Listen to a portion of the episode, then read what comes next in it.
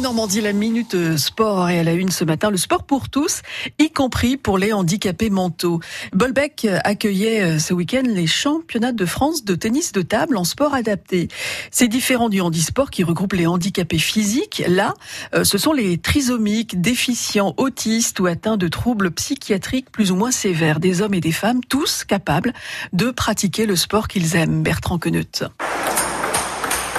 En sueur, autour des tables, raquettes à la main, Arnaud, 29 ans, lui, ne sait pas qualifier son handicap. Ah, je peux pas vous le dire, je sais pas non plus.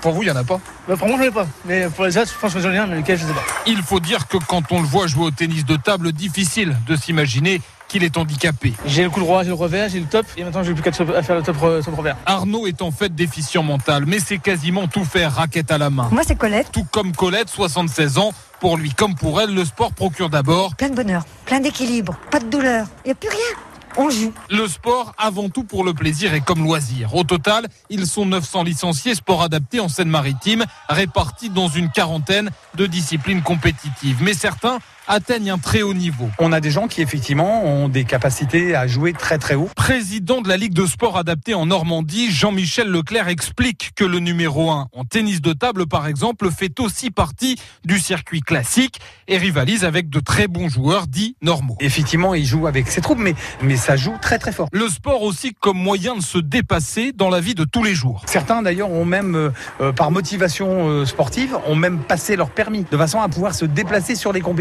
c'est quand même quelque chose d'exceptionnel. Il se rapproche de la normalité d'une certaine façon. Et une certitude, les enfants d'un collège de Bolbec venus jeudi dernier pour affronter quelques minutes les joueurs handicapés sont tous ou presque repartis bluffés.